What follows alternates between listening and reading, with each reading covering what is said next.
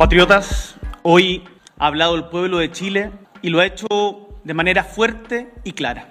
Nos ha entregado dos mensajes. El primero es que quiere y valora a su democracia, que confía en ella para superar las diferencias y avanzar. Y eso lo confirma este proceso electoral que ha tenido la mayor convocatoria de ciudadanos y ciudadanas en las urnas en toda nuestra historia. A nombre de todo Chile, le agradezco al CERVEL, a las Fuerzas Armadas, y a carabineros, a quienes fueron vocales de mesa y apoderados, y a todas las y los ciudadanos que han participado el día de hoy. En Chile, en nuestro país, las instituciones funcionan. Este 4 de septiembre, la democracia chilena sale más robusta. Así lo ha visto y reconocido el mundo entero. Un país que en sus momentos más difíciles opta por el diálogo y los acuerdos para superar sus fracturas y dolores. Y de esto, compatriotas, debemos estar profundamente orgullosos. The BBC is interrupting its normal programmes to bring you an important announcement. This is BBC News from London. Buckingham Palace has announced the death of Her Majesty Queen Elizabeth II. In a statement, the palace said the Queen died peacefully at Balmoral this afternoon. The King and the Queen Consort will remain at Balmoral this evening and will return to London tomorrow. BBC Television is broadcasting this special programme reporting the death of Her Majesty the Queen.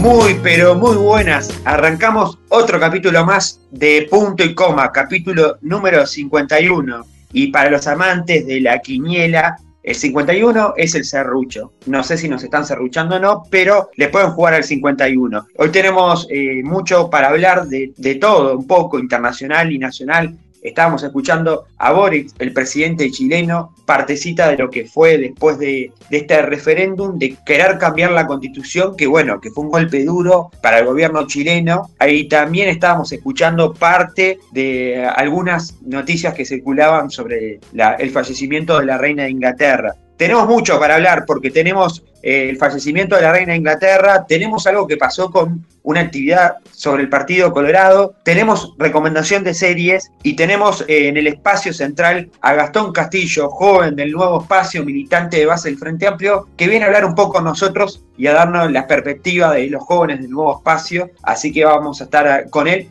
Y también tenemos el capítulo deportivo, porque sí, hubo clásico, porque, bueno, esto marcó a los dos grandes, a uno para bien y a otro para mal, y bueno, vamos a tener una visión de cada uno, Gaby Pitamilio y Bruno Curvelo. Pero ahora sí, lo voy a presentar a él que ya está volviendo a las canchas con DJ Tomaco. Me dijeron que el otro día la rompió en Varsovia pasando música y que bueno, que dice que próximamente se vuelve a repetir. Es humorista, es destripador de consola, de, tira poderes. Tomás Cabral. Muy buena, Cinti. Sí, sí. Hemos vuelto a, a las a las tablas a tocar ahí con siendo DJ Tomaco. Y bueno, y pronto se acerca también el cumpleaños de, de, uno de los conductores, que supongo que también va a tocar DJ Tomaco, ¿no? Exactamente, bueno, primero saludarlo porque fue su cumpleaños, usted cumple el primer día de septiembre, ¿no? Es verdad, yo cumplo el primero de septiembre, ahí apenas empieza en Uruguay el mes del orgullo y en el mundo el mes de la primavera, así que e, es un buen mes para, para cumplir años. Exactamente, primero de septiembre, así que falta el mío, es verdad, falta el mío, pero todavía falta para sí. noviembre, para 23 de noviembre. Pero bueno, tenemos mucho para hablar. Eh, a, a, también usted me dijo que va, va, a tirar después una serie porque eh, la gente ya se acostumbró que usted le recomiende cosas, series, películas. Usted ya se volvió parte de, de, la, de cine acá. Y bueno, estoy muy metido en ese mundo. Eh, básicamente lo único que hago, tra a trabajar desde casa, hay mucho tiempo libre. Office, ¿no? El famoso con office, ¿no? Claro, home office. Yo vivo el home office, tipo, es la única manera que puedo trabajar. Así home que... office, así que es la, la única manera que, que, usted puede trabajar, ¿no? No, no. No, no, a ver, también trabajo de repartidor, ya lo dijimos en el programa pasado, pero Exactamente. el home office se agradece siempre. Yo soy fanático de estar sentado en la casa. Eso, no, que no quepa duda. Bueno, eh, eh, si quiere, arranquemos hablando de estar sentado, arranquemos con lo que, nos va a recomendar eh, para la gente que siempre lo que usted recomienda tiene polémica por algún lado. Y bueno, por algo, por algo me gusta hablarlo en el programa. Dos series se estrenaron esta, estas últimas semanas que no hicimos el programa. Una de ellas es House of the Dragon, que es de... La de HBO, ¿no? La de HBO Max, sí, que es una precuela de Game of Thrones, una serie muy Sí, sí. famosa, muy conocida, que me gustó mucho, menos el final, como a todo el mundo, que eh, nos- nos encantó la serie, menos el final. Y House of Dragon empezó, hasta ahora tiene tres capítulos, que son excelentes. O sea, son una locura y el presupuesto es de las últimas temporadas de Game of Thrones. O sea, tienen Sí. eh, la historia de las primeras temporadas, que en realidad es una precuela, no tiene nada que ver, pasó hace cientos de años, ni siquiera hay ningún protagonista vivo de, de- de Game of Thrones, pero Sí. tienen un presupuesto tan grande ya en la primera temporada que es impresionante para una serie de televisión. Pero hablando de presupuestos grandes, otra serie que se Sí. estrenó con temática eh, medieval, digamos, fanta- fantasía, épica, no sé bien, nunca supe bien cuál es el género, que igual yo no soy muy fanático, pero soy fanático de Game of Thrones, eso sí, y de Wheel of Time también, me gusta bastante, pero de Amazon Prime, que también es de Wheel of Time, se estrenó Rings of Power, que es una precuela también del Señor de los Anillos. Opa. Eh, el Señor de los Anillos, bueno, una trilogía de películas famosísima. Peliculón. Sí, sí, sí. Y muy buena y muy larga también. Pero bueno, ahora le hicieron en formato serie a una precuela de cómo se forjaron los anillos. Eh, eso sí voy a decir que esta no la vi, pero hubo una polémica porque bueno, la gente en internet es un poco conservadora y le han hecho un review bombing que se llama, que es cuando muchos usuarios eh, califican la serie, usuarios normales de internet, ¿no? Eh, califican la serie en la nota más baja. Sin haber visto la serie, sin, sin un criterio, sino que de una le dan un 1 a la serie para, para que se vea mal. Así nomás. Así nomás. Y bueno, Uh, pero usted la va a ver la serie esta. no porque no me gusta el Señor de los Anillos, pero No le gusta el Señor de los Anillos, no, No. la tenía esa. no soy muy... Justo, justo el Señor de los vio- Me Anillos... imagino que vio el Señor de los Anillos. Sí, sí, la vi, pero me pareció aburrida. La vi de chiquito, es verdad, igual. Yo soy más de Star Wars, yo soy más de, del espacio. Claro. Pero. Otra cosa, claro, concepto. otra cosa. Pero Game of Thrones sí, es lo, lo único de, de épica y fantasía que, que me gustó. Game of Thrones sí. Pero eh, igual esta serie tiene una protagonista mujer, tiene muchos personajes eh, afrodescendientes que en internet no cae bien por alguna razón, no sabemos por qué siguen siendo racistas y machistas en internet, pero eh, sigue pasando eso. Y es la serie con más presupuesto de la historia, eh, o está cerca o es la, la que tiene más presupuesto de la historia, Rings of Power, más que House of Dragon. Eh, es, un, es una locura y si falla la serie, falla la plataforma, así que peligra todo Amazon Prime por esta serie. Apuesta grande de Amazon Prime, Sí, ¿no? una apuesta muy Apuesta. grande. Pero igual a la serie no le está yendo mal, a pesar de las reviews negativas, así que Pero usted nos trajo dos series, eh, porque la de HBO, yo Sí. por lo menos la- el primer capítulo vi que hubo muchas repercusiones y bueno, y también que HBO apostó pila. Usted está trayendo dos series que dos plataformas Ujú. están apostando todo en eso, ¿no? Es verdad, sí, las dos plataformas, porque eh, hay que hablar también que Warner, eh, que es la cabeza de HBO, HBO la Sí. compró Warner, le está yendo muy mal, está cancelando millones de proyectos, acaban de cancelar Batgirl, una película que la habían filmado, la habían editado, estaba Uh. a punto de terminar y las cancelaron. cancelaron todo, no la van a distribuir, no va a salir nunca a- a- a- al aire, nadie la va a ver. Y es, es una lástima para todos los actores, toda, la- toda la producción, todos los que actuaron, es, es una lástima. Y todo el gasto que hubo. Y todo el gasto que hubo, sí, sí. 90 millones de dólares, más las pérdidas de haberla Sí. cancelado, que no van a recuperar nada. Por. O sea, están haciendo cosas Sí. raras en Warner y bueno, eh, House of Dragon les está salvando un poco las papas porque le está yendo muy bien. Y bueno, Rings of Power está ahí, ahí, pero no le está yendo mal. Otra última serie que voy a hablar porque a mí me suelta la cadena. No, pero está bien porque la gente va notando y, y bueno, y va también enganchándose para mirar, no. Bueno, y y yo doy plataformas diferentes. Ya hablé de HBO Max, hablé de Amazon Prime y ahora voy a hablar de Disney Plus, que Opa. se estrenó She-Hulk. Eh, una serie también perteneciente al MCU, a todo el universo Marvel. Pero Sí. She-Hulk también ha recibido un review bombing. Algo que usted también mira mucho. Sí, yo miro mucho el MCU, es verdad. Es mi, mi universo favorito. Está el MCU, después está Star Wars. eh, son ahí, eh, los dos compiten, pero... Está rankeando los dos. Sí, sí, sí. Pero el MCU yo le tengo mucho cariño porque básicamente crecí con el MCU. Eh, Claro. She-Hulk se estrenó eh, hace tres semanas, no, cuatro, hoy se estrenó el capítulo 4, y ya recibe un review bombing de vuelta de los usuarios de internet que no le gustan las protagonistas mujeres. Están bravos los usuarios. Sí, sí. ¿Por qué?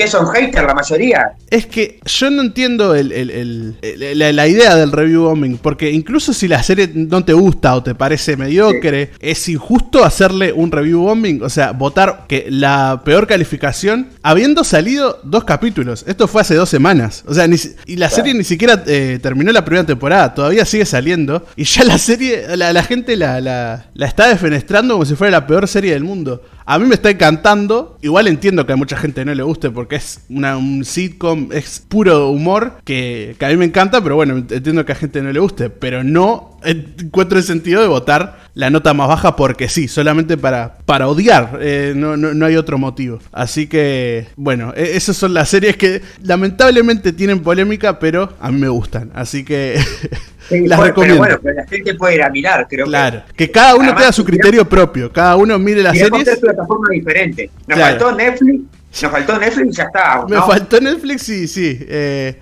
bueno. Voy a tirar la última. Hace poco, hace cuatro semanas, eh, el día del estreno de She-Hulk, va, el día no, la semana del estreno de She-Hulk, se terminó eh, mi serie favorita de la historia, compitiendo con Breaking Bad, que es Better Call Saul, que es la percuela de Breaking Bad, y acaba de terminar, y con esa serie no terminó solo eh, Better Call Saul, sino que terminó todo el universo de Breaking Bad, porque los últimos capítulos se sitúan después de Breaking Bad, no voy a spoilear, pero pasa eso. O sea, es después de Breaking Bad, así que se cierra un universo entero de Breaking Bad, El Camino, que es la película que salió después. Y Better Call Saul se terminó hace cuatro semanas y ya está. Confirmaron que no van a sacar nada más, por suerte, porque es tan perfecto como cerró que eh, estoy bastante contento. Gracias a Vince Billigan y, Peter Gold, que son los creadores, así que eh, muy buena serie. Esa está en Netflix, así que la pueden ir a ver. Les di cuatro plataformas, cuatro lugares a los que pueden ir a buscar series. Exactamente, tremenda recomendación y porque está bueno, porque alguno capaz que no tiene HBO, pero tiene Netflix y puede ir a ver la serie, así que eh, recomendación que ya se ha convertido en un clásico de punto y coma de, las manos de Tomás Cabral, que ya un poco más eh, falta que sea como Jackie Rodríguez Estrate y nos diga, y va en varias salas. Claro, sí, tengo que tener mi propio, ¿cómo se llama? Latillo. Sí, sí, sí. Exactamente, eh, sí, exactamente. Ya lo y, va en varios sillones, no sé, porque acá en sala no, no creo, pero claro, claro, y va en, varias casas. en varias casas, exactamente. antes de tenemos ahora antes de ir al partido Colorado, me llega que Isabel II, la reina, tuvo 70 años y 214 días de ser testigo de la historia desde el Palacio de Nottingham, ¿no? Exactamente, sí, sí, sí. Hablamos de la reina Isabel segunda que bueno, vamos a decirlo también, eh, pasó este día hace unas pocas horas que nos enteramos del fallecimiento de eh, la reina. En plena, en plena grabación, o eh, día crucial 8 del 9 del 2022, ¿verdad? Día crucial, fallece la, la, reina de Inglaterra. bueno, pasó de todo porque ya las redes ya se venía como adelantando todo y hasta que no llegó la familia no se dio el parte oficial, ¿no? Exactamente, sí, sí, sí. Estuvo mucho tiempo en, Twitter, en todas las redes, bueno, donde nos enteramos las noticias actualmente, la verdad, hablando del el estado de salud de la reina Isabel a partir de la una de la tarde más o menos, de, Uruguay, ¿no?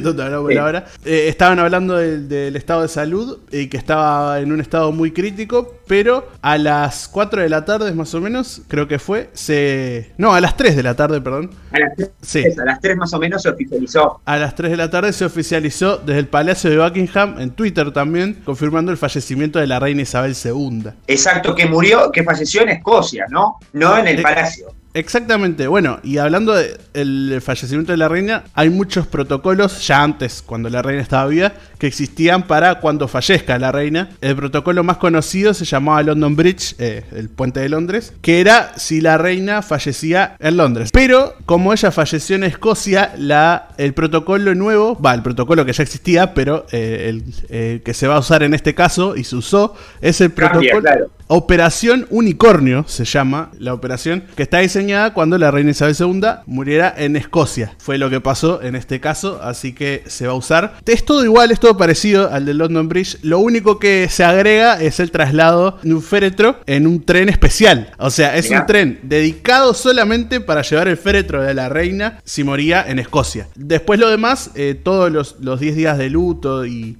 todo lo que se va a hacer en Londres, en, Buckingham, eh, eso iba a ser lo mismo, pero se agrega esto del traslado del féretro a London. Sí, no, además también hay que tener en cuenta eh, la tradición que hay en Inglaterra, porque Inglaterra es una de las pocas monarquías que sigue teniendo el mismo prestigio desde que hace, desde hace años, por decir, como que tiene ese mismo prestigio, pues estamos hablando de que hay otras monarquías como las de España, que bueno, que se fueron, se fueron como diciendo pinchando entre, bueno, gente que se, empezó a poner, después si está bien eh, el gasto que se hace con la monarquía, después algunas, y, algunas cosas que pasaron, eh, con, temas de justicia y todo, que llevaron a que, y además también, la, eh, digo, la gente cambió y el mundo fue cambiando y las monarquías como que fueron perdiendo prestigio. Pero en una sociedad muy conservadora como es la sociedad inglesa y una, y una Inglaterra que pasó por muchas cosas, porque yo lo comentaba justo en, otro lugar, la Inglaterra hoy en día mira el mundo desde Inglaterra. ¿Se acuerdan del Brexit, el famoso Brexit, que se fue, del, eh, se fue de la Unión Europea? Bueno, lo que pasó ahora con Sir Boris, que el, primer ministro que renuncia,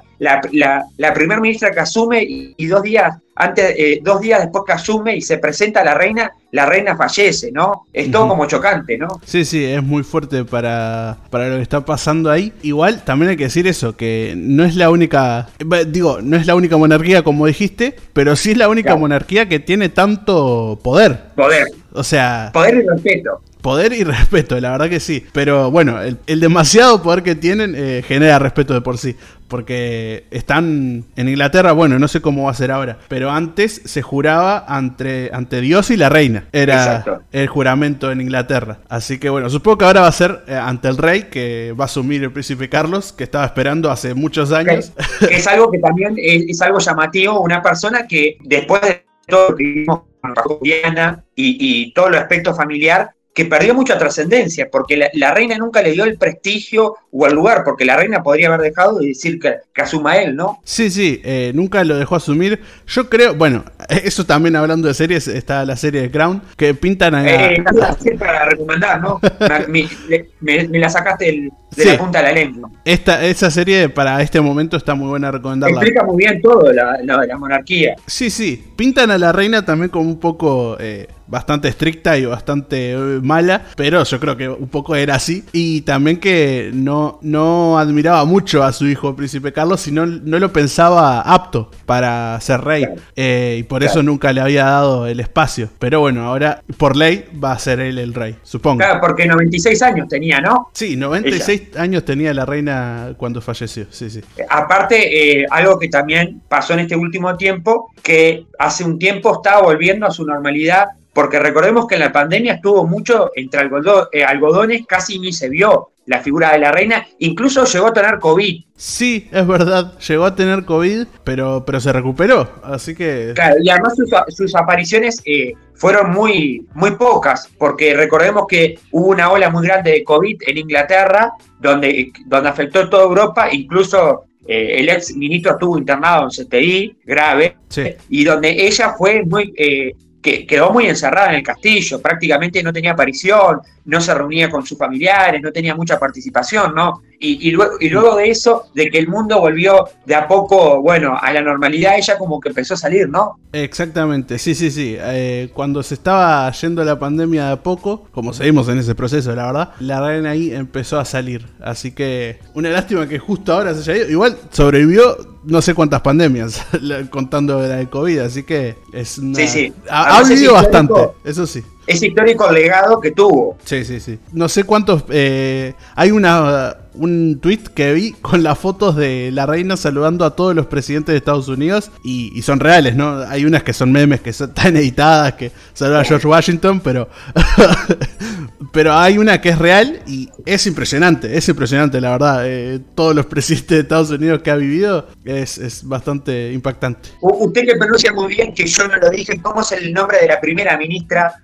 eh, de inglesa que asumió hace dos días prácticamente. Sí, bueno, la primera ministra que asumió hace poco, porque bueno, Sir Boris Johnson eh, renunció también hace bastante poco, se llama Elizabeth Truss, eh, pero bueno, más conocida como Liz Truss.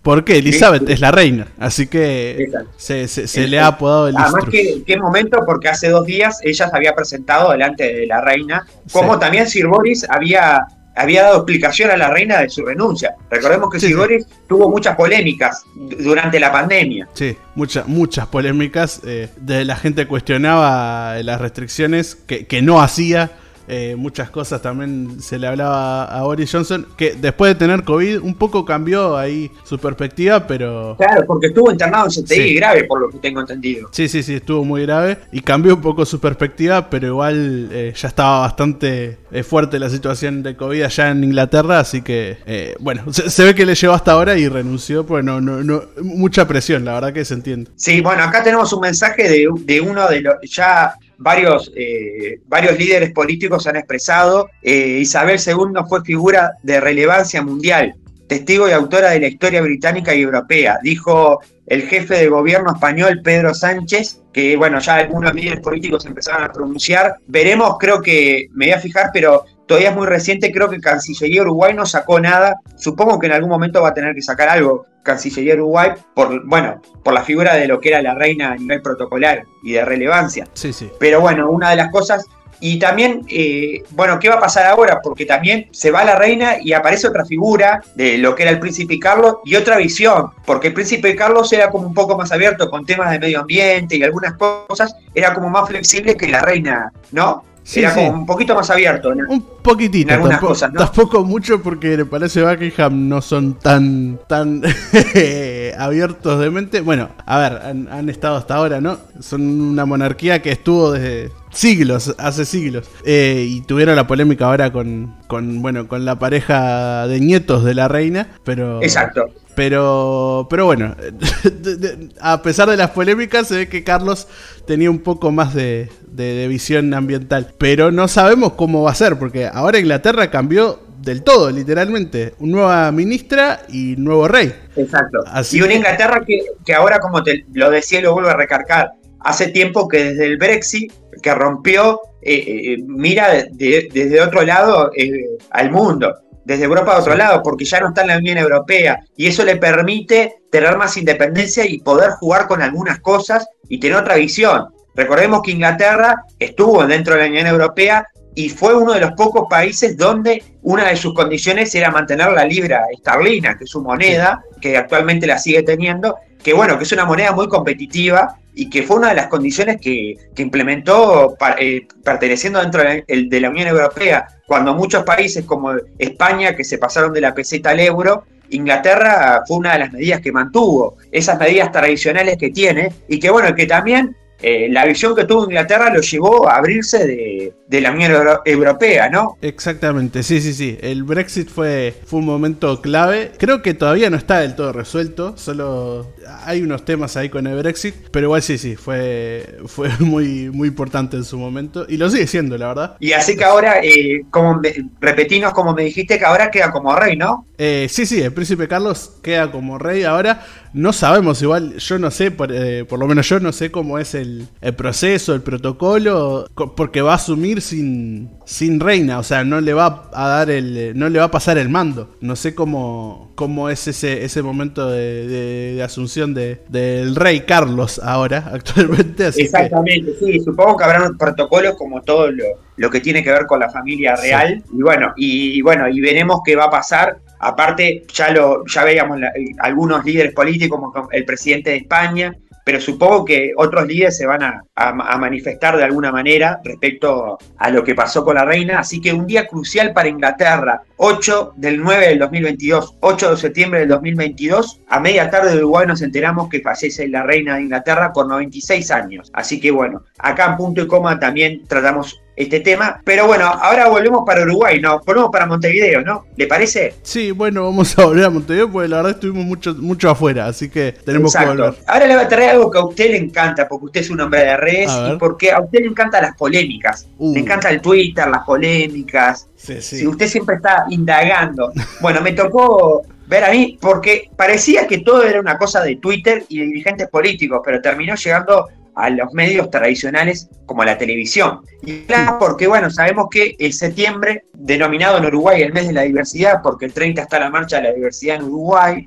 hay muchas actividades sobre la diversidad, apareció una placa eh, la Secretaría de la Diversidad del Partido Colorado invita a través de una placa que dice Infancia Trans, 8 de septiembre, 19.30 horas, Casa del Partido Colorado, exponen Pablo Jiménez, psicólogo, Gloria Caglini, directora de Derechos Humanos de ANEP y madre integrante del colectivo TVU. Bueno, esto es una invitación del Partido Colorado, que bueno, que logra tener repercusiones en dirigentes dentro del Partido Colorado, pero también en dirigentes fuera del Partido Colorado, porque uno de los dirigentes que se proclamó en contra de esto, fuera del Partido Colorado, vamos primero con el de fuera del Partido Colorado, después vamos con dentro del Partido Colorado, fue Guido Manini Ríos, el senador y líder de Cabildo Abierto, donde eh, levanta un tuit de un chico que tiene un chico que tiene una cuenta de Twitter que se llama Bauti Hill, levanta, levanta el tuit y comenta, es así, hay que respetar todas las opciones sexuales, pero los que están llevando adelante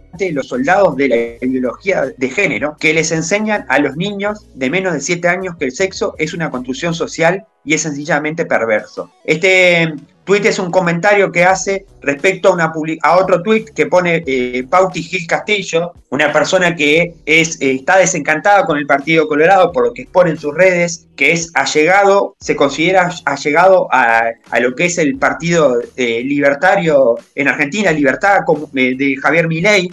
corregime cómo es el nombre del partido Javier Milei, corregime porque capaz yo lo dije mal, pero... No lo sé bien. Libertad Avanza. Libertad Avanza, sí, sí, tenés razón. Recordemos que aparte también es nieto de eh, Ney Castillo, que fue dirigente del Partido Colorado, que estuvo en la campaña de Talvi, que fue candidato a intendente y, aparte que trabaja con la Fundación Pérez Escrimini y fue dirigente de fútbol, también presidente del Club Defensor Sporting. Bueno, pone, no existen las infancias trans, como tampoco existen las heterosexuales ni las homosexuales. Querer sexualizar a los niños es propio de degenerado Espero que sea la última vez en la que el sistema político se atreve a semejante pervención que roza la pedofilia. Y bueno, y este es el tuit que puso y después lo vuelvo a reiterar, lo levantó, eh, lo comentó el senador Guido Manini Ríos. Es así, hay que respetar todas las opciones sexuales, pero lo que están llevando adelante los soldados de la ideología de género que le enseñan a los niños de menos de 7 años que el sexo es una construcción social, y es sencillamente perverso. Es fuerte lo que pone el senador Guido Manini Ríos, además eh, habla con términos militares, soldados, ¿no? Sí, sí, bueno, eh, irónico igual que hable de términos eh, militares eh, en general, digo, Maní Ríos. Pero lo que quería comentar es lo que escuché de, que había dicho... ¿Quién había puesto ese tweet, perdón? Bauti Gil. Bauti, Gil. lo, comentó, lo comentó Guido Maní Ríos. Sí, sí, sí, el comentario lo, lo, escuché. Pero lo que, lo que escribió Bauti Gil, que no existían infancias ni trans, ni, ni homosexuales, ni hetero, es una mentira. Acá me voy a poner un poco eh, de un lado de, la mecha porque si no, eh, no, no, no, no, me parece decirlo así nomás. Eh, las infancias heterosexuales existen, o sea, hay que reconocer, incluso si no te gusta todo esto de, de las infancias trans, hay que reconocer que las infancias heterosexuales es algo que se impone. Cuando un nene, hombre, eh, tiene una novia, los padres lo festejan o incluso eh, casi siempre le preguntan las abuelas a los nenes eh, qué nena te gusta o a las nenas le preguntan qué nene te gusta. Siempre se está sexualizando, como dicen ellos, para el lado heterosexual. Así que es un poco hipócrita decir que, que no existen las infancias heterosexuales. Y, y, para que esto siga, porque esto está interesante, esto es como un, un, culebrón, diríamos alguno, un culebrón que se armó en las redes, porque acá sigue y se suman otros actores. Eh, hablamos de la escritora Mercedes Vigil, que bueno, que ha tenido posturas eh, muy fuertes, eh, cierto, a, diferentes hechos. Hablamos con el tema de, los, de los, presos por, por la dictadura, los, presos, los militares presos por la dictadura cívica militar, que, que, bueno, que ella obviamente está en contra y pide que bueno, que estos personas ex soldados que están juzgados por crimen de lesa humanidad eh, piden que no estén eh, presos en la cárcel Domingo Arena. Bueno, ahora también se sumó con esta polémica. Primero, claro, es un tuit que ella sube con la placa que habíamos leído hoy, que también eh, Bauti Gil Castillo retuitea, este tuit de Mercedes Vigil. Si algo le faltaba al Partido Colorado es este dislate propio de generados y ansiosos por sexualizar a nuestros niños. Después empieza a haber como una catarata de tweet, con los niños no se metan, con los niños no, empieza como a surgir eso, con los niños no, y para que, aparte, otro tweet, porque esto es un, culebrón, empezaron a sumarse tweets de, dirigentes y gente política. Vio, a veces usted dice, no tengo Twitter, y mire de lo que se está perdiendo. Le estamos contando por aquí de las cosas que fueron tendencia. Ah, aparte, mira, ah, tiene un tweet acá de Sin TV, tremendo. Hasta ah. Sin TV, digo. Se declara la amnistía de relación de amistad con la gente de Sin TV. Un hecho histórico pone Sin TV. No, no, tremendo Sin TV. Sin TV está en todas partes. Sí, sí. Eh, bueno, parece que tuvo como un cruce con Montevideo Portal y con las cosas que dijo, porque parece que Montevideo Portal publicó una placa, vamos a leer primero la placa que publica Montevideo Portal, con una foto, recordemos, fiscal Subía, ex fiscal Subía, diputado e integrante de Tercera Vía, agrupación que pertenece al Partido Colorado, y que valga la redundancia, la tercera agrupación eh, dentro del Partido Colorado, citan textualmente que el, el ex fiscal dice esto, si le pones una muñeca, va a ser niña. Y si le pones un revólver, va a ser varón. Gustavo Subría, diputado por el Partido Colorado. Después hay un tuit del propio Gustavo Subría que retuitea esa placa y pone falso en mayúscula, como gritando, no dije eso. Y después aclara, pregunto, si le sobran manifestaciones mías para pegar, ¿para qué inventan? Lo, llamé y no me atendieron. Eh, bueno, esto respecto a dichos de Montevideo Portal y cruce con el ex fiscal que, según Motivo Portal, citan esto del ex fiscal y según el ex fiscal no dijo estas cosas y como que estaba atento para que lo llamaran. Pero tenemos que ir a, la otra vereda porque, eh, bueno, la noticia se hizo polémica, hubo notas, subrayado levantó, encargados de este evento de la Secretaría, una de las encargadas fue eh, Desiré, que es diputada suplente por Ciudadanos, eh, la diputada suplente de Ope Pasqué, que salió a hablar y aclarar un poco la situación desde el respeto y obviamente que se generó un poco de incertidumbre porque se hablaba que algunos dirigentes del Partido Colorado habrían llamado al secretario general, que es Julio María Sanguinetti, para cuestionar si realmente se tenía que hacer esta actividad que se hace en la Casa del Partido Colorado, que es abierta, que la, promociona la Secretaría de Género con los hablantes, los expositores que habíamos dicho, y bueno, como que hubo cuestión y obviamente que salió a defender. También eh, durante esto hubieron algunos referentes de bancada de parte de ciudadanos que salieron a respaldar a, esta actividad eh, de parte de, de, ciudadanos, porque hablamos de la diputada María Eugenia Rosselló, diputada por Ciudadanos, que bueno, que pone todo mi apoyo a Noel Campos, que es la secretaria de la diversidad, a Desiré y a Flor. No se puede permitir el ataque y el insulto, el agravio por organizar una actividad. Si no se está de acuerdo, a veces por falta de información, se puede plantear con tolerancia y respeto. Y después abajo ponen otro tuit, es un tema de enorme sensibilidad y sumamente complejo. Amerita instancias de información como la que se hará hoy en nuestro partido. Siempre estuve a la vanguardia en derechos de los más vulnerables. El vallismo es avanzar y reformar y construir justicia social. Esto pone la diputada María Eugenia Rosellot de eh, Ciudadanos. Pone esto también Felipe Schipani, diputado por Ciudadanos. Toda mi solidaridad con las compañeras que trabajan en los temas de diversidad ante los agravios recibidos y cita, el Partido Colorado siempre ha estado a la, avanzada en el análisis riguroso de la realidad social. No conocemos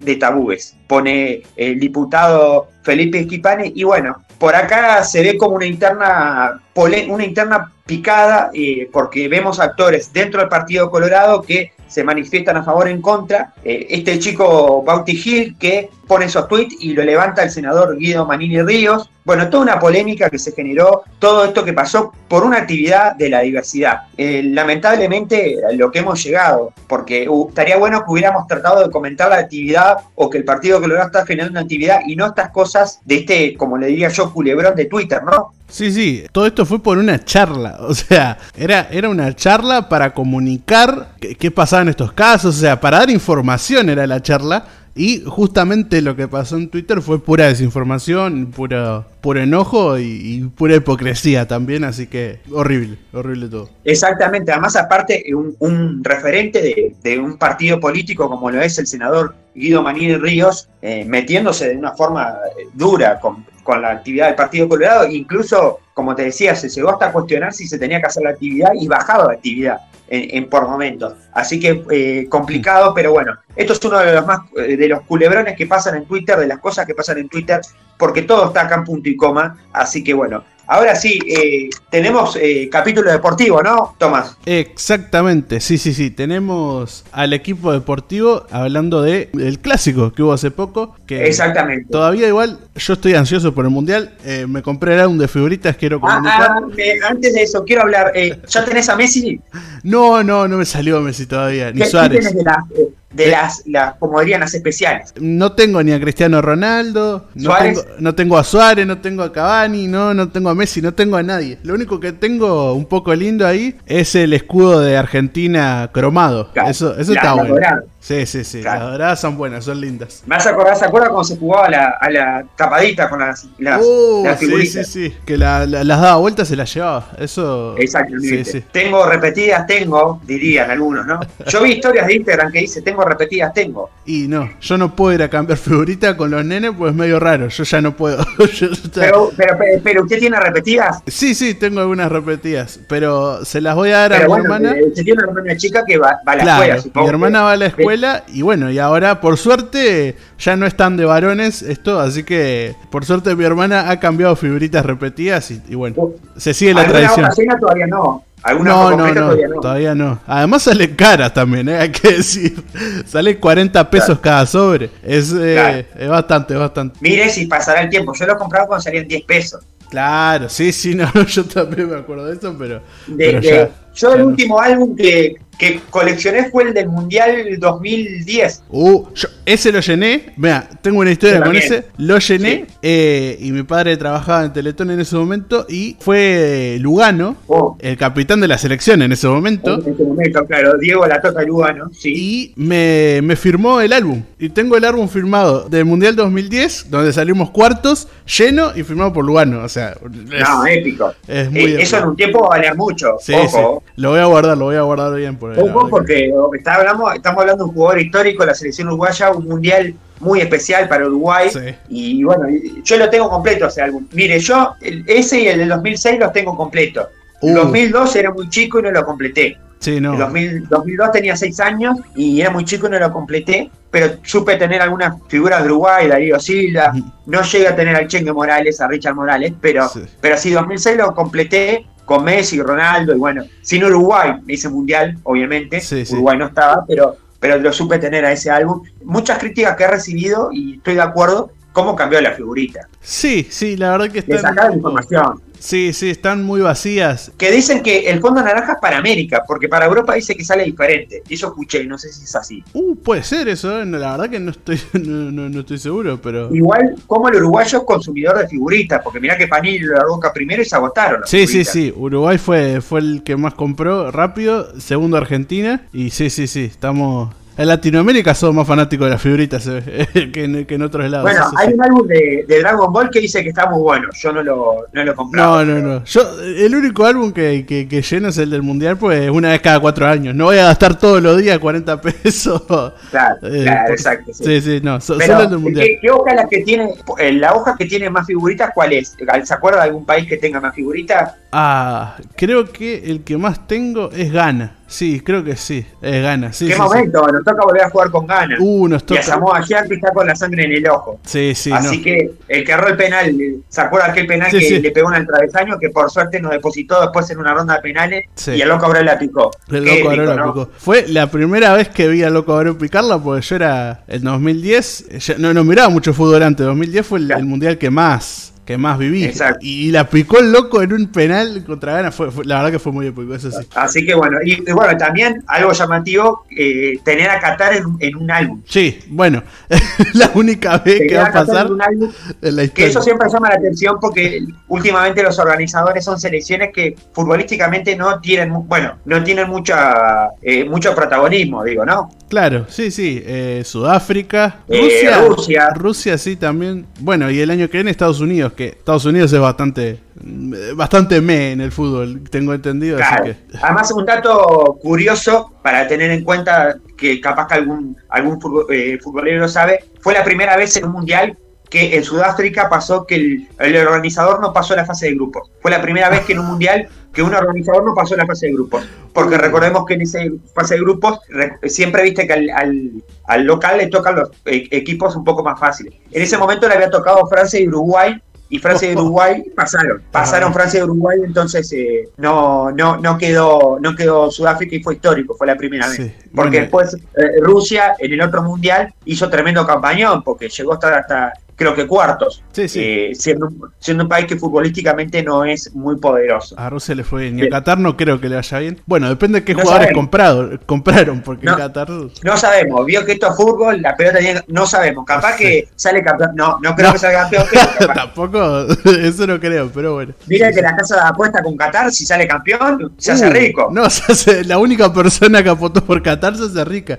Eso sí, eso. Exactamente, pero además también, curiosidad, un mundial que se hace esperar porque debido al, al clima de Qatar se ha cambiado, ¿no? Y Sí. que ha tenido muchos quilombos por los eh, por el tema de la cultura que hay, eh, No, no. que a- bueno, que es muy, ah, es muy discriminatoria. Hablando de eso, sí, no, hay esclavismo, o sea, hay esclavitud por eh, todos los estadios que se hicieron, se hicieron con, con personal esclavizado, literalmente, fallecieron personas haciendo los estadios. Bueno, no se dejan entrar a los homosexuales, o sea, se dejan entrar mientras no se muestren, eh, Claro. que es una locura. Y el Eh, tema de las mujeres con el todo. Las mujeres no pueden mostrar los hombros, los codos ni las rodillas. O sea, tienen que estar básicamente completamente tapadas. No se puede tomar alcohol en la calle. No se pueden hacer eh, disturbios en la calle. No se pueden festejar goles muy fuertes. Todo esto es real y lo dijo. eh, eh, Y esto fue una cosa que fue cuestionada a la FIFA. Sí, sí. Pero bueno, igual hubo mucha polémica. Esto lo sé. Que dice que Qatar sobornó a todos los que votaban. Sí, esto que se vuelve a repetir de que muchas veces Hmm. no, es, no se compite por quién tiene mejor ciudad o mejor lugar, sino muchas veces es porque quién pone primero el dinero en la mesa. Eso es lo que se dice Sí. y se viene diciendo hace varios mundiales. O Sí. sea, eh, se viene cuestionando algunas sedes por estas cosas. Veremos porque nosotros estamos postulados para 2030 con Argentina y Paraguay. Recordemos que en 2030 se van a hacer 100 años del primer mundial y de la primera vez que Uruguay levantó una Copa del Mundo. Así que, qué bueno. No, no, no, también hasta ahora es la única vez que, que Uruguay organizó un mundial, en 1930. Así que espero sí, que en porque 2030 el se pueda. 80 no cuenta, está bien. Porque el mundialito del 80 no, No. cuenta como mundial. No, como no, mundial, claro, exacto. no es un mundial. Exactamente, tiene razón. Y bueno, y la, la primera vez, y bueno, y además algo que hay que destacar, el eh, gracias a eso se hizo el Estadio Centenario Es que hoy en día sigue en pie. Muy lindo, Entonces, muy lindo el. Estado Centenario también todavía. Eh, exactamente. Eh, bueno, vamos a pasar con ellos. Eh, lamentablemente los tenemos por delay, por un tema de tiempo. Vamos con Bruno Curvelo y Gaby Pitamino que nos van a hablar del clásico y de cómo quedaron los equipos grandes de acá al final de campeonato. Vamos con ellos.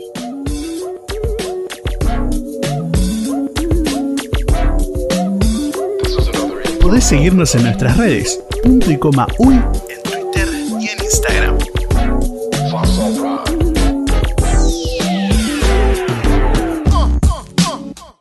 Bueno, en un partido de principio a fin que fue gobernado por, por, por, Nacional. En todo momento no hubo una intención de Peñarol de, de jugar el clásico, de, de, intentar una llegada al arco. Eh, Nacional desde el momento uno impuso su juego por las bandas, con Lozano, con, con Cándido fue un partido muy de 10 puntos en varios aspectos de Nacional, ¿no? en lo físico, en lo mental. Desde la entrada a la cancha, desde el calentamiento ya se sabía lo que, lo que se iba a jugar, lo que Nacional se jugaba, con un Peñarol eh, anímicamente que no entró, no jugó, no planteó bien. Eh, Nacional en todo momento fue muy superior a, Peñarol, muy superior, hasta de lo físico. Se dio el gol que todo el mundo esperaba, que era el gol de Luis Suárez. Este, después este, Nacional manejó los tiempos del partido. Eh, nunca, nunca se vio este, como peligrado el resultado, salvo por el gol de Kevin Méndez, pero hasta por ahí nomás porque Nacional volvió a llegar. Podrían haber sido 3 como podrían haber sido 4 o 5. Y bueno, fue el fiel reflejo de la tabla de posiciones. Nacional ahora está 17 puntos arriba del anual de Peñarol. Peñarol quedó por afuera de las, de las copas internacionales. Tiene un trabajo muy bien hecho, repito. Este, ahora hay que. Nacional se tiene que enfocar en, lo que es Plaza Colonia. Y se le viene un partido durísimo con River en el Saroldi, que ahí dirá quién es el campeón de la apertura, porque más de River y Nacional no sale el campeón de la apertura. Después, también volviendo al clásico, lamentable los incidentes tanto de una hinchada como de la otra. Una hinchada nacional queriendo cruzar para la desde la Don Porte hacia la, hacia la Tilio García para posteriormente llegar y tirar piedras hacia las Héctor Escarone. Después este, Peñarol ingresando una bandera haciendo ilusión al hincha asesinado de Washi, que este, a principio de año fue asesinado por barras de Peñarol, que fueron, fueron mandados eh, a matar por eh, Coco Parentini, ex barra de Peñarol que está preso en si no me equivoco, módulo 26 del CONCAR. Peñarol ingresando una gallina inflable otra vez. Rulio que admitió que en el segundo tiempo vio cosas que no le gustaron y se fue a ver al camión de Tenfield el partido. Yo creo que hay una omisión de, del presidente de Peñarol a no hacer nada. La hinchada Peñarol prendió fuego los baños de Nacional, los servidores de la Cámara de Reconocimiento, un montón de, de disturbios que hubieron. En el antes, mucha gente, mucha alegría, se vivió un momento emocionante cuando se recibió con el homenaje al Morro García, fue toda una, sorpresa para la familia de él. Eh, también fue un digno homenaje al partido que le hizo Nacional a Peñarol, ¿no? porque fue una, eh, desde lo técnico táctico fue una batalla ganada, impuso Nacional, no pudo hacer otra cosa Peñarol que ser sometido por Nacional. No, no, no hubo en ningún momento. La Quintana no, no, funcionó. ningún jugador de Peñarol tuvo más de 5 puntos. Y bueno, Nacional se destacan Cándido, Lozano, Suárez. Eh, un rendimiento más o menos de eh, Franco Fagundes. Eh, me gustó mucho la borda. La borda muchísimo. Coelho también lesionado, pero me gustó mucho también. Así que fue, creo que fue un partido de, de 8 puntos para arriba en todo el plantel salvo Fagundo que es un 6, un 7, pero después Nacional fue excelente, un partido excelentemente ejecutado por, por Repeto y bueno, ahora Nacional lo único que le queda es le queda la lucha por el, por el clausura, por la anual y bueno, este terminar bien este año y bueno, ver cómo se define si jugando una final o esperando el ganador de Liverpool o River o si Nacional disputa la final por, por un clausura también también después del clásico del fútbol uruguayo que se disputó este domingo a las 3 y media en el Gran Parque Central, quedó demostrado de que la superioridad que llevaba Nacional en lo que va del año se vio reflejada en el partido con un contundente 3 a 1 sobre Peñarol, un resultado que quedó corto, con los goles que erró Nacional. Ya el primer tiempo arrancó con predominio tricolor, los abrineros jamás pudieron llegar al arco, es más, jamás pudieron ni siquiera pasar la mitad de la cancha. Intentaron de alguna forma contener, pero no lo pudieron lograr, no taparon al que para mí es el mejor volante que hay hoy en el fútbol uruguayo, como Felipe Carballo. Un Luis Suárez que de a poco va agarrando ritmo y fútbol, un partido que se estraba por medio de una pelota parada, un cabezazo de la borda, final del primer tiempo, golpes psicológicos si los hay, y luego arrancó el segundo tiempo con el mejor gol del partido, que es el de Luis Suárez. Algo que es imperdonable dejar a un jugador de esa categoría y más un ex compañero como eh, el Mota Gargano, que lo tuvo en la selección, no pudo cubrirlo y el pistolero se dio vuelta picando sin tocarla y clavó un gol al ángulo del arco de Kevin Dawson para poner el 2 a 0. Ya ahí ya era muy difícil que, que Peñarol lo pudiera dar vuelta. Sin embargo, Peñarol elaboró una primera jugada que terminó en gol de Kevin Méndez, un buen gol, un tiro, un remate contra el palo de Sergio Rochet, que no pudo hacer nada. Pero después de descontar hubo lamentables sucesos entre las hinchadas, tirándose este, escombros, ladrillos, amenazándose. Ya había arrancado en el primer tiempo con un lanzamiento de una bolsa de comida hacia el golero Kevin Dawson, pero esto demoró un poco el partido, unos 7-8 minutos, que fue lo que terminó descontando Andrés Matonte al final del partido. Pero después de eso, lamentablemente para Peñarol le jugó en contra porque le bajó los decibeles. Aparte ya había hecho cambios Leo Ramos para intentar cambiar el partido con las entradas de Rubén Bentancur y Hernán Rivero. Pero minutos después, otra gran jugada tricolor con Alfonso Treza intelectuando. También participó Carlos Carballo, el mejor jugador del partido también, pero terminó con un gran enganche a Milo Cándido, marcando su segundo gol en clásico y liquidando el contejo para Nacional, que era el resultado bastante, era el, mejor dicho, el, global que sí merecía el partido, porque verdad que la diferencia fue bastante más de un gol. Y bueno, el partido terminó con Peñarol tratando de llegar individualmente, Nacional más colectivamente, casi pudo haber hecho más goles. Y también bajó un poco el pie hubo tiempo para aplausos, para reconocimientos. Y bueno, ahora con este resultado, Nacional se va encaminando a ganar, si no es que ya la ganó la tabla anual. Le sacó 16 puntos a Peñarol. Peñarol que encima está a 10 puntos, casi creo 11 de River, que es el puntero. Y, la misma, y más diferencia todavía con su eterno rival. Ya sin chance de poder ganar anual con muchos equipos arriba, peligrando su posición en la Copa Libertadores, sí estando en puestos de Sudamericana, pero también no se debe descuidar. Nacional creo yo que está en camino de ganar el uruguayo, ya sea por medio de la tabla anual o por el clausura, tiene que enfrentarse todavía con River. Y Peñarol, ya digamos que terminando el año, muy temprano, a mi gusto, y intentando ver qué va a poder hacer, rezando porque matemáticamente puede ser que tenga chance, todavía enfrentar con River, pero la diferencia es muy grande para todo. Y bueno, ya por ser un año bastante paupérrimo del, del perdió todo, la Libertadores, que no clasificó a Sudamericana, Apertura, Intermedio. Eh, la verdad que ha sido un fracaso rotundo para el Aurinegro, sin poder lograr todo lo que se propuso, solo ganaron la Supercopa y apenas 1 a 0 en la hora. Y bueno, habrá que redoblar esfuerzo, empezar a trabajar para el año que viene poder lograr las cosas, sabiendo de que si Nacional es campeón uruguayo, tendrá que pelear por que Nacional sea bicampeón, que es lo más seguro que va a pasar este año, que sea campeón uruguayo. Así que veremos qué cómo se dará este año a finales de octubre.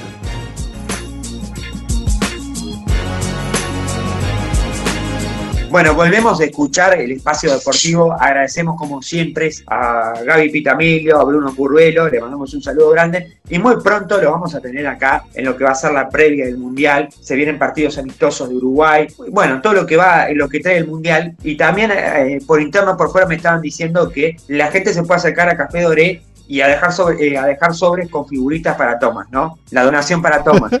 la verdad que sí, pueden hacerlo. Y figuritas repetidas también podemos intercambiar, claro. así que... pueden cambiar. Eh, están pidiendo, eh, creo que la urgencia ahora es que un Messi, Cristiano Ronaldo o Suárez Bueno. o Neymar, porque no tienen ninguna de esas figuras. Sí, sí, no tengo de los importantes, así que los necesito, los necesito. Exactamente, no tiene los galácticos como dirían algunos, así que, que bueno, eh, exactamente, los necesita y bueno, se puede arrimar, toda colaboración es bienvenida. A- antes de ir a, a pasar a presentar a Gastón Castillo del nuevo espacio que se viene con todo, que vamos a estar hablando, vio que estamos en capítulo número 51, el Serrucho. Eh, Sí. Cuando le digo Serrucho, ¿qué se le viene en la cabeza? Literalmente lo único que se me viene a la cabeza es la canción de... Que ya es vieja ya, la de Serrucho. Serrucho. Esta noche doy Ah, ah, Serrucho. No me acordaba de esta canción. Bueno, usted dice, usted tanto. eh, usted me hace acordar, eh, porque ahora se dice DJ, pero antes se decía del jockey, el que pinchaba los discos. Esperá, los 70 se decía de jockey tampoco. Claro, el que pinchaba los discos, poneme una lenta. Eh, no sé, claro, un Roxette, poneme. Sí, sí, Roxette, sí, sí, sí. Claro, o bailar pegado, se bailar, ¿se acuerda? Hacer Sí, tu sí. alma. El momento de Eh, los lentos.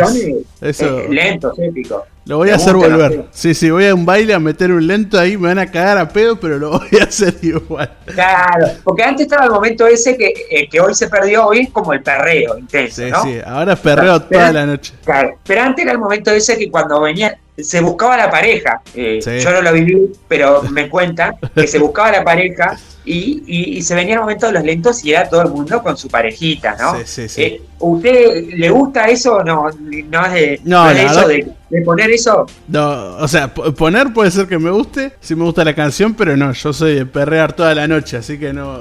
Eh, esa como un perreíto, no sé qué, hay una canción de esa. Un perreíto contra la pared, o bueno, o lento. Hay muchas canciones con perreíto, la verdad, así que eso. Pero el otro día ambientó muy bien, porque al principio empezó que era un techno o un house, ¿no? Al Sí. principio empezó con electrónica. Sí, sí. ¿no? Igual a mí me gusta mucho la electrónica. Es, es... Pasa que me gustan Yo todos lo- los géneros. Es lo malo. Yo, yo lo veo a usted, ¿sabes cómo? Eh. Como Carl Cox. Lo veo como un Carl Cox. Bueno, Carl Cox, Carl Cox pasa música eh, muy tech house eh, o house, Muy house. muy, claro, muy repetitiva que a mí me encanta, pero no sé qué hace Carl Cox que me eh, hipnotiza pasando Claro. música. Bueno, vino, vino dos veces acá a Uruguay, estuvo Sí. en el velódromo. Sí, sí. Y además su historia también es media como loca porque creo que él limpiaba los baños Sí. y terminó después pasando música, ¿no? Terminó pasando música así de la nada y aprendió a. Aprendió pasando música. Yo, yo tuve que hacer un curso, la verdad que me Claro. gusta más el proceso de aprender Usted haciendo. especializado. Sí, sí, Usted es especializado. Claro, claro. Pero bueno, no, tiro esto porque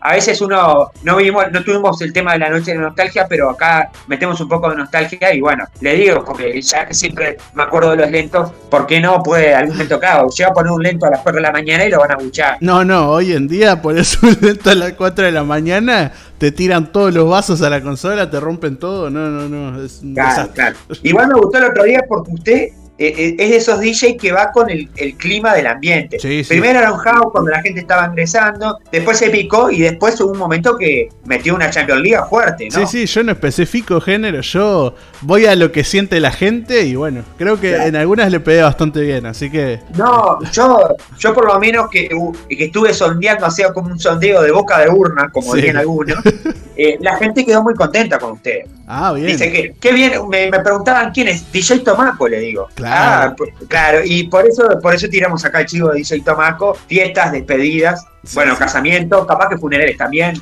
Bueno, sí, sí, sí, tengo una playlist para, para la reina Isabel también, así que esa la voy a Claro, pasar. tiene la- eh, en vez de llevar las trompetas, usted la pone ahí. No, no, a mí me contrataron, por eso estoy, voy... Ah, ah, Voy al Palacio. No sabíamos. Sí, sí, sí. No, no sabíamos. Bueno, para cerrar, porque se nos termina el tiempo, el tiempo es traicionero, agradecer a todos. Quiero mandarle un saludo a Pablo Estarico, eh, que me, me- nos hizo una corre- me hizo una corrección a mí. Ya estoy modulando mejor, así que le mando un saludo a Pablo Estarico, que es un periodista de la parte cultural de búsqueda que escribe de la hostia. Y que bueno, que siempre intercambiamos y que él también tiene un podcast y este mundo de los podcasts nos permite eso y también tener críticas constructivas. Así que, bueno, le mando un saludo grande a él. Y ahora sí, eh, nos despedimos y nos vamos al espacio central que tenemos a Gastón Castillo, integrante de la Secretaría de Jóvenes del Nuevo Espacio y militante de bases por el Frente Amplio. Y vamos a estar hablando un poco de, de la visión respecto a ciertos eh, puntos del Nuevo Espacio y del Frente Amplio. Así que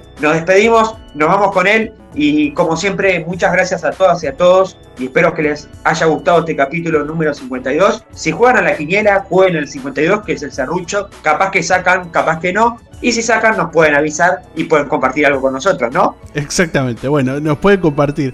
Siempre nos pueden compartir, así que eso, que, que, que quede ahí en el aire. Exactamente. Nos reencontramos cuando hagamos más. Punto y coma.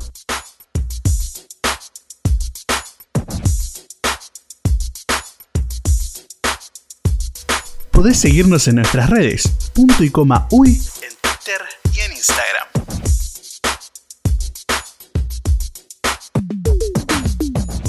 Nos encontramos en otro espacio central y hoy recibimos a, a una persona joven, militante del Frente Amplio. Hablamos de Gastón Castillo, eh, secretario de la Juventud del Nuevo Espacio, eh, secretario de Jóvenes de la Coordinadora E, que eh, abarca los barrios La Teja, Paso Molino, Nuevo París, y también integrante del Comité Unidad. Y vamos a estar hablando de muchos temas que refieren a la actualidad y a la coyuntura del Uruguay. Le damos las muy buenas a Gastón Castillo. ¿Cómo estás? Buenas, ¿cómo andan? ¿Todo bien? Bueno, primero agradecerte, eh, es un gusto tenerte acá en el espacio central de Punto y Coma. Tenemos muchas eh, preguntas para hacerte, pero en primero estaría bueno que nos des eh, cómo estás viendo todo lo que está pasando a nivel de, Uruguay en coyuntura, todo lo que, está, lo que se está viviendo, que nos des un pantallazo sobre eso. Es muy difícil tratar de resumir en unos breves minutos lo que sucede en Uruguay.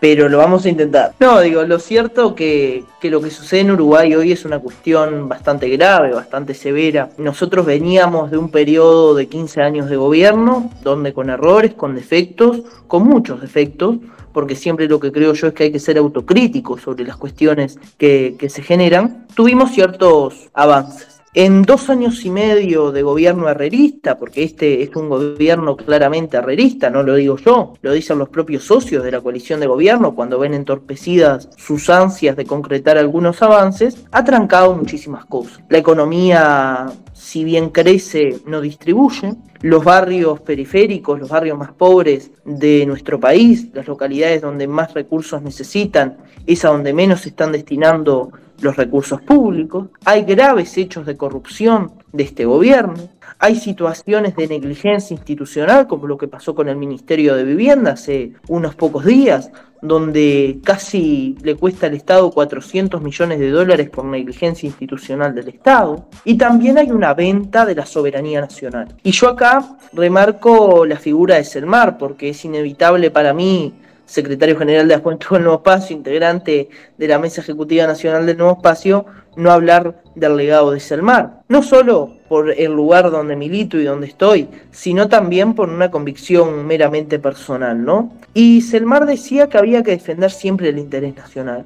Y vemos que el herrerismo no lo está haciendo. Vemos que se ha vendido el puerto Selmar lo decía, es imposible que en el Uruguay se venda el puerto porque sucede algo tan estratégico que ni los antiestatistas de aquel momento estaban de acuerdo en entregar el puerto, porque el puerto es lo que nos hace independientes. En unos pocos días vamos a celebrar la declaratoria de la independencia de nuestro país. Se fomenta eso mediante el puerto de Montevideo, que nos hace un actor estratégico, y lo vendieron y lo entregaron a una empresa multinacional. Lo que sucede en el país es muy grave. Hay una complicidad por parte de los medios de prensa que ahora se ven beneficiados por la ley de medios, que también nos surgen muchos cuestionamientos. Una rendición de cuentas con grandes recortes. Las relaciones internacionales ni hablar, porque los que prometieron no ideologizarlas son los primeros que salen a rechazar cuando sus amigos hacen cosas mal, como por ejemplo pasaba con Lazo en Ecuador, como pasó con la Colombia de Duque, y son los primeros en decir no, que vivan los derechos humanos. No,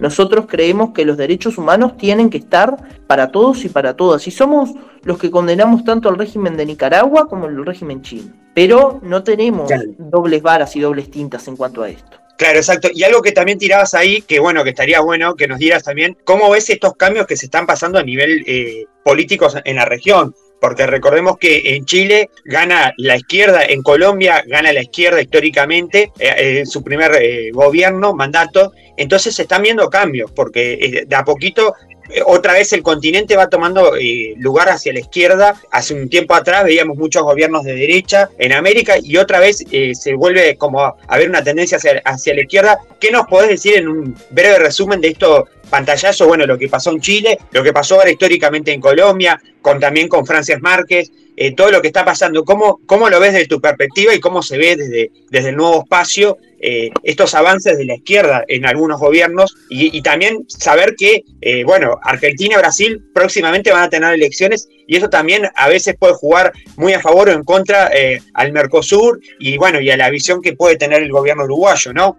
Yo como nuevo espacio generalmente puedan leer las declaraciones que quizás sean más interesantes que yo transmita las opiniones del nuevo espacio. Pero lo que sí puedo transmitir mi opinión personal, que claramente es una opinión política y que compartimos en cuanto a la visión estratégica internacional. Yo creo que acá hubo ciclos electorales, tuvimos en los gobiernos del Frente Amplio, una ola progresista que se instaló en la región, el gobierno de Michelle Bachelet, el gobierno de Lula y posteriormente el de Dilma, el de Néstor y Cristina Kirchner, el de Hugo Chávez en, en Venezuela, el de Evo Morales en Bolivia, el de Lugo en Paraguay, eh, el de Ollanta Humala en Perú, el de Celaya en Honduras. Eh, hay un montón de cambios políticos. Lo que sí se viene dando ahora es algo bastante extraño, que si uno se lo pone a analizar no es tan extraño, que sucede en cuanto a las relaciones internacionales y en cuanto a los países en particular, con sus diversas eh, matices obviamente, ¿no? Pero que está sucediendo un,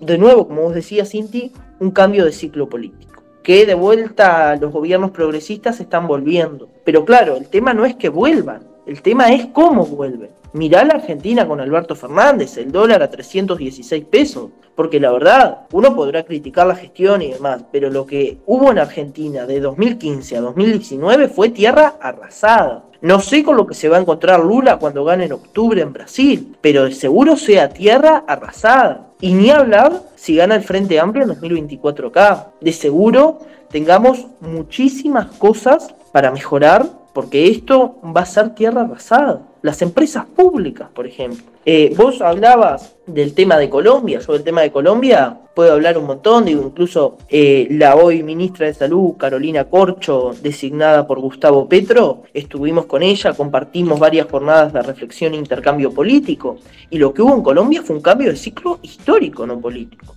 que la izquierda por primera vez en el tiempo reciente llega al gobierno. Algo que podemos detallar muy bien, porque no venía de un gobierno de centro, venía del uribismo puro y duro. Venía de Duque, venía de Uribe, venía Juan Manuel Santos, venía del bloque más radical de la derecha latinoamericana, estaba expresado allí. Y no solo ahí, en Centroamérica también hay cambios, lo de López Obrador, ni que hablar lo de Xiomara Castro, que desplazó al dictador Juan Orlando Hernández de Honduras, que ahora está preso, preso por narcotráfico, ¿no? No es preso por, porque bueno, eh, estaba, estaba jugando a la escondida y lo atraparon. No, no, tráfico de armas, tráfico de influencias, tráfico de narcotráfico.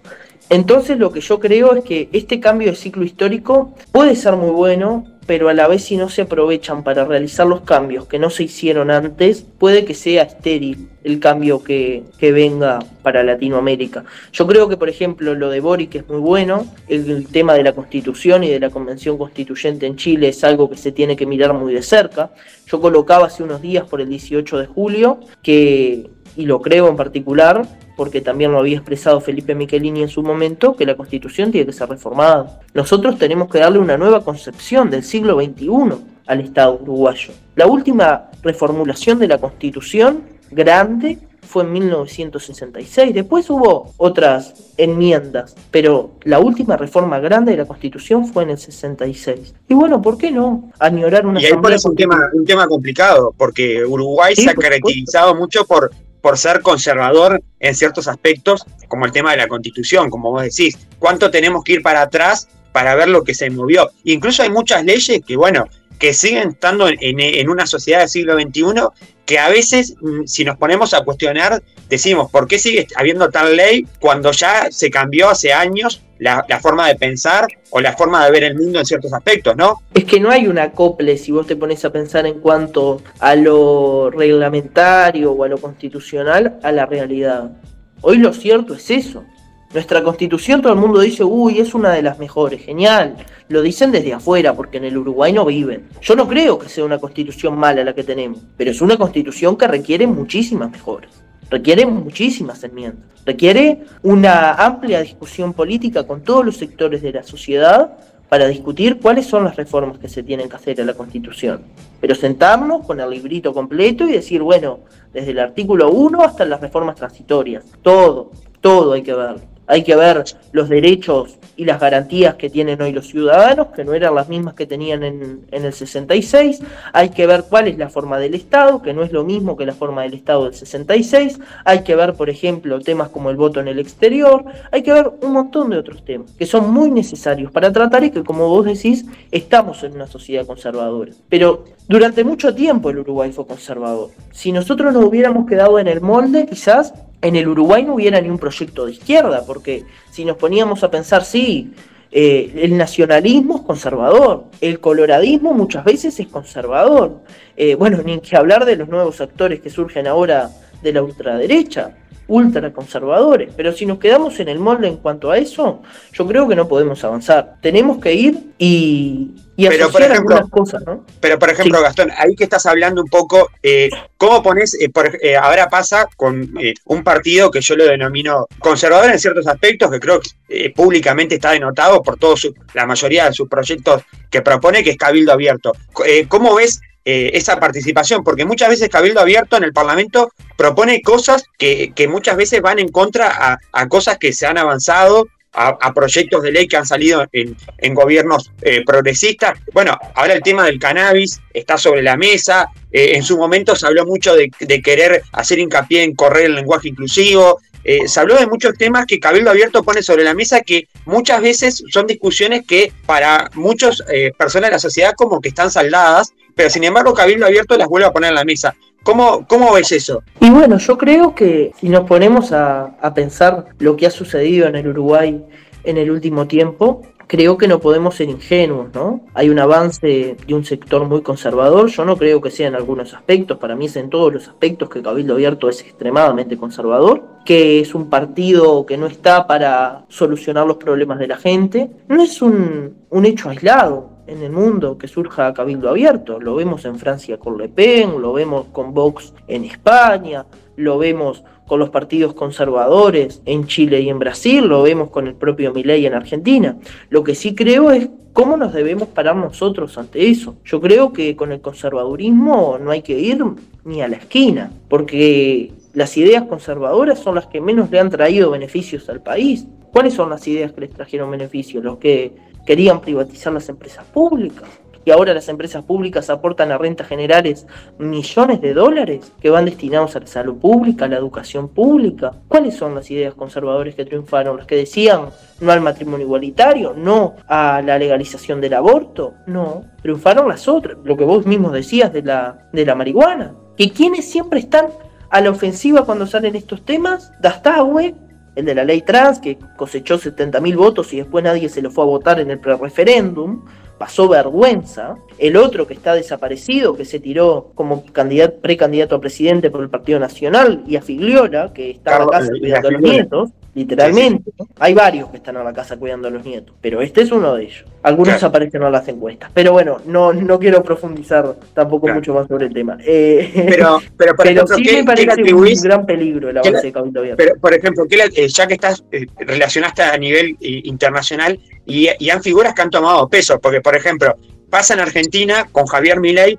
una persona que duramente eh, criticó el sistema político que hoy pertenece al sistema, como él diría, la casta, ese término que usó él, que hoy en día pertenece al sistema político y está entre los eh, tres o, cuartos, en los, cuartos o terceros lugares de posición a nivel de votación de encuestas. ¿Cómo atribuís el fenómeno que ha tenido como repercusiones en diferentes eh, lugares del mundo y que ha logrado tener poder? Porque hoy Javier Milei se posiciona como una tercera o cuarta fuerza y para una persona que, que viene de afuera de la política y que él se denomina como por fuera del sistema político, como que todo es la casta y como que él quiere, bueno, romper ese sistema político que hay. ¿Qué opinión tenés a esto? A mí me preocupa mucho el avance de los populismos, ¿no? Me preocupa el avance de Milei, me preocupa el avance de Cabildo Abierto, lo de Bolsonaro ni que hablar, Trump que va a volver a, la, a candidatearse como presidente en Estados Unidos. Digo, me parece que estos temas hay que tratarlos con seriedad. Lo que menos podemos hacer es subestimar a estas figuras políticas, ¿no? Porque calan hondo los sectores que más necesitan, los sectores más pobres. Mi ley, por ejemplo, eh, atrae muchos votos de los sectores más desposeídos de la Argentina, donde no tienen un peso. Y además. mucha gente joven, ¿no? Y también mucha gente joven. mucha gente joven, pero que no solo sigue esas ideas de la libertad y demás, sino que en su propio chip, que siempre las juventudes estamos contra el status quo, las juventudes entendieron y dijeron, bueno, gobernó el peronismo, no nos solucionó los problemas, gobernó Macri mucho menos, ¿cuál es la tercera opción? Los trotskistas, no. Eh, Lilita Carrió, menos. Eh, la izquierda que está muy disgregada en Argentina, y no. ¿Cuál es la opción que tenían? Bueno, estos libertarios que traían como objetivo la libertad y demás, pero con un discurso muy populista, un discurso menemista incluso, un discurso de adoración casi como un dios a Domingo Cavallo. Y quien esté escuchando esta entrevista y piense quién es Domingo Cavallo, por Dios, estamos todos para el suicidio colectivo al final, porque que se reivindique la figura de Domingo Cavallo es como que acá reivindiquemos, no sé, a Isaac Alfi. Digo, son temas y cuestiones que no podemos pasar por alto, ¿no? Claro, estás hablando de personas que, que, tienen una concepción de la visión eh, eh, económica, bueno, a, muy, eh, a nivel capitalista 100%, porque bueno, Domingo Cavallo fue una de las principales figuras en lo que fue el famoso 1 a 1 de Menem y todo después lo que pasó en esa, en esa crisis, en esa corrida bancaria que hubo. Y bueno, Isaac Alfi hoy es uno de, eh, eh, él siempre ha manifestado su postura muy a, nivel mercado, ¿no? A nivel de economía, hoy dentro de la OPP, en el gobierno de, de coalición, ¿no? Sí, ni que hablar del papel de la OPP, ¿no? Paupérrimo. Pero bueno, eso quizá daría para otro programa, pues tendríamos que hablar las asignaciones a los municipios, cómo se le asigna la misma cantidad de presupuesto a un municipio de 250 mil personas, como es el municipio A, a un presupuesto de un municipio de 2.000 o 3.000 personas. Es algo inaudito y que no había pasado. Pero me parece que no es solo económico las diferencias. Me parece que es diferencias de todo tipo, ¿no? Diferencias en cuanto a la igualdad, diferencias en cuanto a la solidaridad, a la soberanía nacional y ya que estoy hablando contigo, hasta te cito Artigas. Digo, ni, ni Artigas ya respetan, porque Artigas por lo menos decía que todos teníamos que ser iguales ante la presencia de la ley. Y te lo digo porque lo escribió hacia, desde el cuartel de Paysandú el 9 de julio de, 1815, o sea, tiene algo que ver con las ramas eh, identitarias tuyas, Inti, pero digo. Claro, ya, ya, ya me, me, me tiro lo de Paysandú. Pero bueno, por acá hacíamos una breve introducción eh, de la perspectiva que tenía Gastón como joven militante, y ahora, porque el tiempo es traicionero, como siempre digo, nos queda una parte más de tiempo, pero queremos hablar también un poco de todo lo que está pasando en la interna del Frente Amplio a nivel de cambios, porque obviamente que los partidos políticos cambian y más cuando se pierde el gobierno. El Frente Amplio tuvo 15 años en el gobierno, ahora le toca volver a ser oposición, le toca como fortalecer, eh, bueno, como dirían algunos, poner la casa en orden también, porque cuando uno es gobierno a veces eh, queda relegado algunos aspectos a nivel interno, pero algo que se, que se estuvo dando fue el, fenómeno este que pasó, por un lado, de, bueno, de cómo se iban a replantear los sectores socialdemócratas, eh, serenistas, progresistas, y, bueno, hubo, por un lado, una conformación de, de sectores que llevó a convocatoria serenista progresista y que bueno, una la lógica daba a entender que el nuevo espacio iba a estar, pero al, final el nuevo espacio no estuvo y al, final el nuevo espacio como que se, bueno, está también volviendo a replantearse eh, ciertos aspectos, porque bueno, recordemos que el nuevo espacio en esta legislatura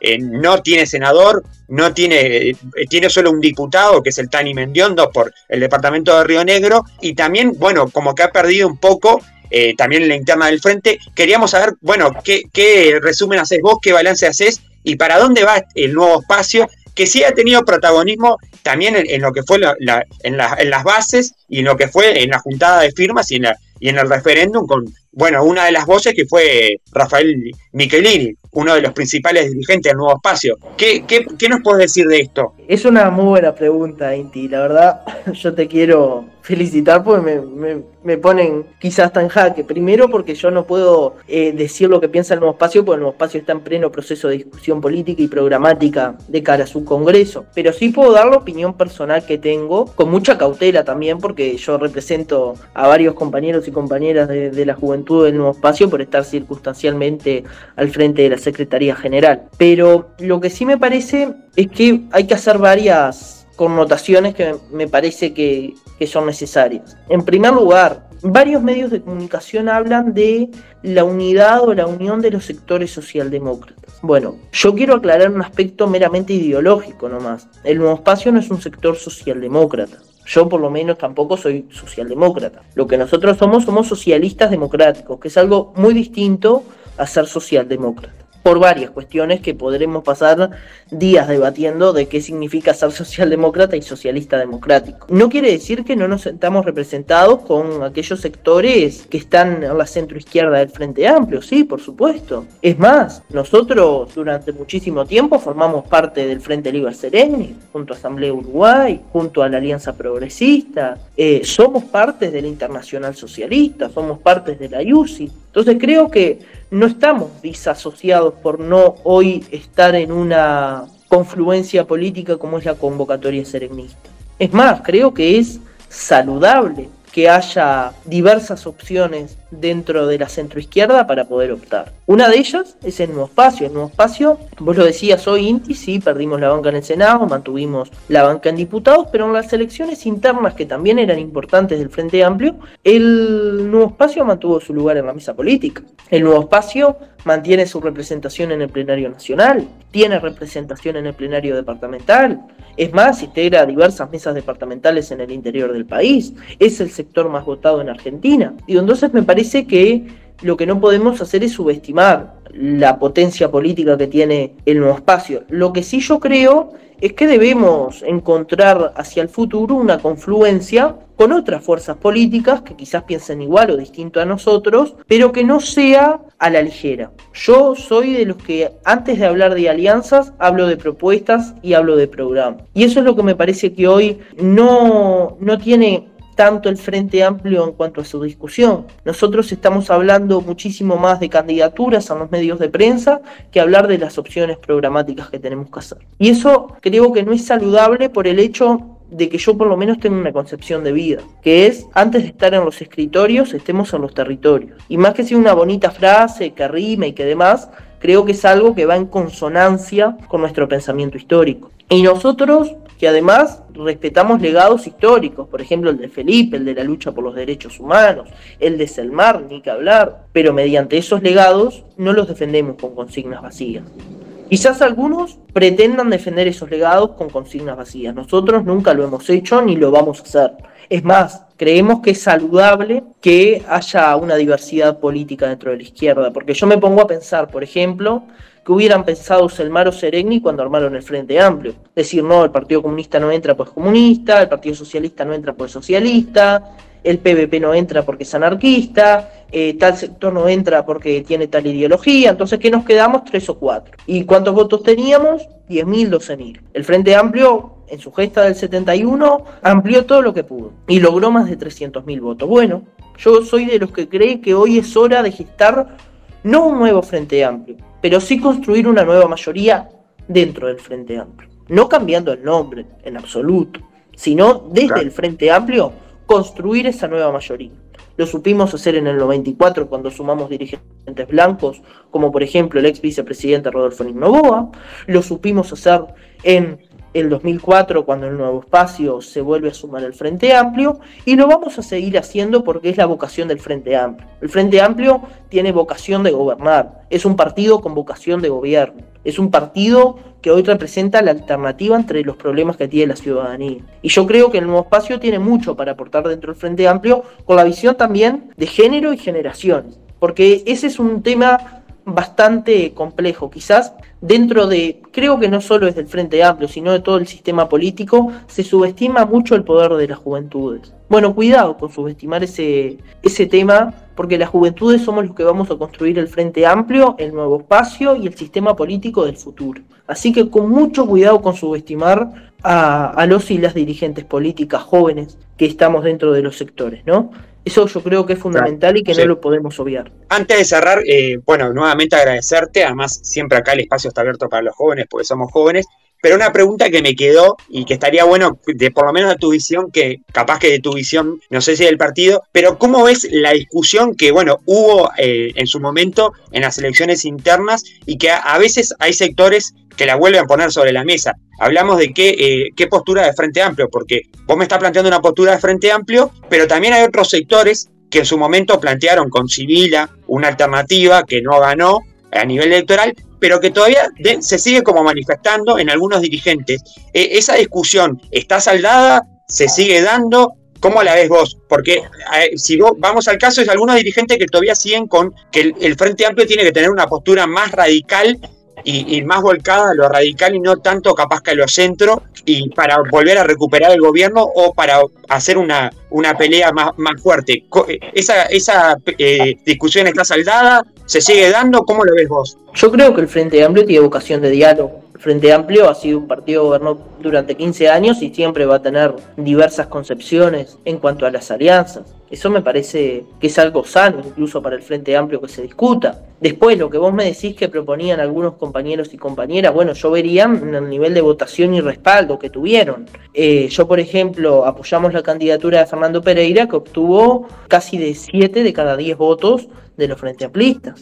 Entonces creo que esa visión unitaria de fortalecer el Frente Amplio, de poder diversificarlo en todas sus formas y contenidos, de poder articular, de ser la alternativa a este gobierno neoliberal, es algo que creen casi todos los Frente Amplistas. Pero no son todos. Y por eso es que hay que dialogar y por eso es que hay que tender puentes. El Frente Amplio, si no hubiera tendido puentes en su historia, valga Dios a saber en qué hubiera terminado. Y por eso somos no solo bien vistos en, el espectro nacional, sino que también internacional. Veamos, por ejemplo, en Chile, que cuando Boric se presentó, presentaban a Jasna Proboste el Partido Demócrata Cristiano, el Partido Socialista, y Boric era apoyado por el Partido Comunista. Veamos el caso de Brasil, donde el PT apoya a Lula y el PDT apoya a Ciro Gómez. Eh, hay un montón de casos donde podemos detallar la diversidad de la izquierda y ni hablar de Europa. Vas al PSOE y Podemos, Esquerra Republicana de Cataluña. Digo, ni que hablar. Pero nosotros, en la diversidad de la izquierda, sabemos complementar la unidad y sabemos complementar el diálogo. Y es algo bueno que nos ha pasado y que por suerte va a seguir pasando en el Frente Amplio, porque yo creo que tenemos para muchos años más de herramienta de construcción de izquierda. Lo que no nos exenta de poder discrepar en algunas cosas. Yo soy de los que creo que las alianzas se tienen que dar en cuanto a la gente que votó al Frente Amplio durante mucho tiempo y que se ha sentido descreído. Bueno, yo creo que hay que apostar a esa gente que dio un voto de confianza a este gobierno que no le cumplió claramente, ¿no? Prometieron no subir los combustibles y lo subieron, prometieron subir el nivel de vida de la gente y los precios cada vez están más altos, le prometieron a la vecina y al vecino no subirle los impuestos y cambiaron la franja de RPF y de IAS, ni hablar de los dos puntos de devolución de IVA, prometieron no recortar en educación y valga saber Dios lo que, lo que va a terminar en el 2025. Entonces digo, creo que acá lo que debemos ser es objetivos y brindar desde ahora la alternativa. Pero la alternativa no son ni alianzas ni salir en la tele con nuestros dirigentes a decir lo que pensamos. La alternativa es seguir golpeando el puerta a puerta como lo hicimos en la recolección de firmas, como lo hacen los comités de base semana a semana y seguir intercambiando con la gente, no desde los escritorios, desde los territorios. Y vuelvo a repetir esta frase porque me genera muchísima incertidumbre lo que pueda pasar si es que nosotros volvemos a cometer los mismos errores que antes. Creo que la próxima generación política tiene una gran responsabilidad que es gobernar con la gente desde los territorios y haciendo política verdaderamente para los intereses populares que hoy requieren tanta gente, ¿no? Que están tan desposeídas ante intereses del gobierno que poco benefician a la población. Perfecto. Eh, antes de, de terminar la nota, me, acaban de decir acá por la producción que me olvidé decirte, me olvidé decir a la, a la audiencia que es gran hincha de progreso y que bueno, y que no le voy a hacer la pregunta porque capaz que lo, complico acá si Progreso vuelve de primera o no, pero le deseamos mucha suerte a los gauchos del Patanoso, que lo, los esperamos por primera también, que se, se, extraña, pero me dijeron acá por interno que hagas alusión de que gran hincha de Progreso, así que, que esperemos que Progreso vuelva al círculo de privilegio, como dirían muchos, y bueno, agradecerte Gastón por estar unos minutos acá y por la participación. Y bueno, las puertas siempre quedan abiertas para ti y para el nuevo espacio. Así que muchas gracias. Bueno, Inti, muchas gracias a vos, gracias a toda la audiencia que, nos debe estar escuchando en este momento. Y sí, con mucho orgullo, hinchas del gaucho de la Teja, del gaucho del Pantanoso, que de seguro lo vamos a volver a ver muy pronto por primero. Así que bueno, un fuerte abrazo a todos y todas. Gracias por la invitación eh, sé que las puertas siempre están abiertas de, punto y coma. Y bueno, de nuevo, muchísimas gracias y estos intercambios creo que a la gente le gusta mucho sobre el futuro de nuestra fuerza política y del Uruguay todo. Gracias.